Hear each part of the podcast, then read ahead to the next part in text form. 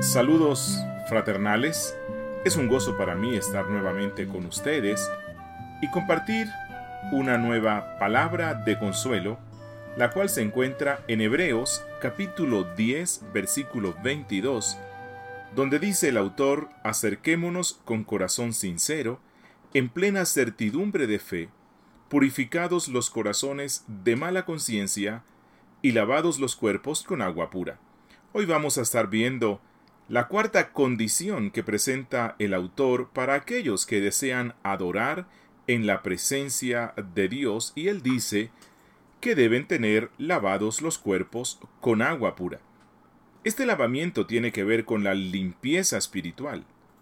Es probable que el autor esté pensando aquí en los sacerdotes que entraban al santuario a ministrar, los cuales antes de ingresar debían lavar sus cuerpos en agua pura como consta en Levítico capítulo 8, verso 6. Pero es posible que el autor también tenga en mente la provisión para la limpieza de impurezas casuales o diarias que se hizo a través de las cenizas de la vaca alazana, como lo expresó en el capítulo 9, verso 14, cuando dijo, porque si las cenizas de la becerra rociadas a los inmundos santifican para la purificación de la carne, cuanto más la sangre de Cristo, el cual mediante el Espíritu Eterno se ofreció a sí mismo sin mancha a Dios, limpiará vuestras conciencias de obras muertas, para que sirváis al Dios vivo. Algunos comentaristas bíblicos, como por ejemplo F. F. Bruce, consideran que el autor también pudo tener presente el bautismo en agua, como símbolo externo de la limpieza interna que ha sido obrada en el creyente. Por ejemplo, él dice, y aquí cito textualmente, pero la realidad presente que estaba en su mente seguramente era el bautismo cristiano, que consistía, por supuesto, no meramente en la aplicación externa de agua, sin esa aplicación como señal visible de la limpieza interior y espiritual obrada por Dios en aquellos que se acercan a Él a través de Cristo. Como se nos dice nuevamente en Primera de Pedro 3:21, el agua bautismal no tiene el propósito de remover la impureza del cuerpo, sino de expresar la aspiración de una buena conciencia hacia Dios. Hasta aquí la cita. Pero el bautismo por sí mismo no purifica la conciencia se requiere un corazón creyente, un corazón humillado ante Dios. Una persona puede ser bañada en ríos de agua cristalina, pero si se mantiene con corazón impenitente, entonces su conciencia no será limpiada. Por fuera su cuerpo se verá limpio, pero su alma estará en estado de suciedad e inmundicia. Es posible que también el autor de Hebreos, al hablar de la limpieza con agua, esté pensando en la figura usada por el profeta Ezequiel cuando dijo en el capítulo 36, versos 25 y 26, Esparciré sobre vosotros agua limpia, y seréis limpiados de todas vuestras inmundicias, y de todos vuestros ídolos os limpiaré. Os daré corazón nuevo, y pondré espíritu nuevo dentro de vosotros, y quitaré de vuestra carne el corazón de piedra, y os daré un corazón de carne. El profeta relaciona la figura del agua limpia con la regeneración y la santificación.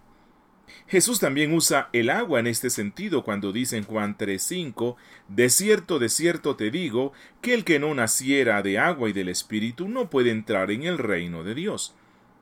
El alma se manifiesta a través del cuerpo, nuestra boca expresa lo que hay en nuestro corazón, como dijo Jesús, de la abundancia del corazón habla la boca. Por lo tanto, siendo que de manera constante estamos manifestando pecados, entonces diariamente debemos estar lavándonos con la palabra. Ya estamos limpios por la palabra de Cristo, por su aplicación en nosotros. Pero de manera constante lavamos nuestros pies como le dijo Jesús a Pedro en Juan 13:10, el que está lavado no necesita sino lavarse los pies, pues está todo limpio. Ahora preguntémonos, ¿de qué modo estamos limpiando nuestros pies diariamente? Bueno, por medio de la confesión de nuestros pecados. Como dice primera de Juan 1.9, si confesamos nuestros pecados, Él es fiel y justo para perdonar nuestros pecados y limpiarnos de toda maldad.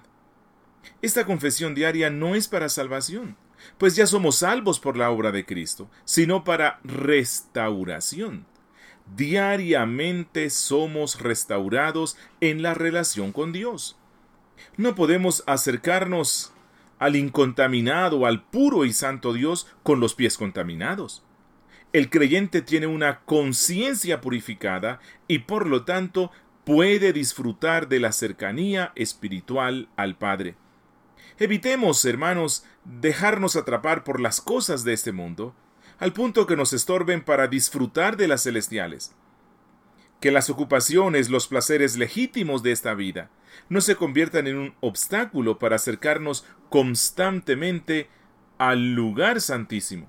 Vivamos en esta tierra, pero la tierra no debe vivir en nuestros corazones y, y, todos los días limpiemos nuestros corazones a través de la confesión y así aprenderemos a odiar las cosas malvadas de este mundo y amar las cosas celestiales. Padre nuestro, queremos rogarte que hoy nos ayudes a acercarnos a, tu presencia con limpia conciencia. Reconocemos, Señor, que hemos pecado contra ti, que hemos ensuciado nuestros pies. Ten misericordia de nosotros y lávanos por medio de la obra de Jesucristo. Purifícanos y concédenos llegar al trono de la gracia con plena confianza. Amén. Gracias por escuchar palabras de consuelo. Si desea conocer más de nosotros, ingrese a nuestra página web caractercristiano.org